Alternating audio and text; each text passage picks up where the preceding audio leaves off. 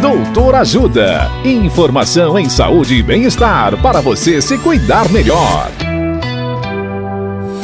Nesta edição do Doutor Ajuda, vamos saber mais sobre câncer de pênis.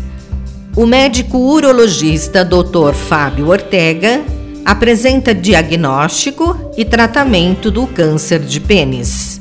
Olá, ouvintes. O diagnóstico do câncer de pênis é realizado após uma história clínica bem feita e um exame físico adequado, que podem sugerir fortemente a presença de um tumor. O diagnóstico definitivo é feito com a biópsia, que é retirada de um pequeno pedaço da lesão ou toda a lesão e é enviada para o médico patologista analisar vendo no microscópio.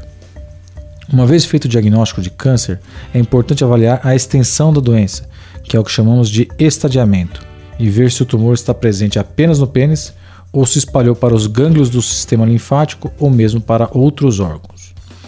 Isso é feito por exames de imagem, como tomografia ou mesmo ressonância magnética. O tratamento vai depender da extensão da doença. O objetivo principal é tratar a doença da melhor forma, tentando preservar ao máximo o órgão e a função sexual.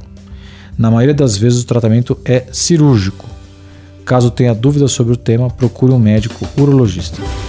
Dicas de saúde sobre os mais variados temas você encontra no canal Doutor Ajuda no YouTube.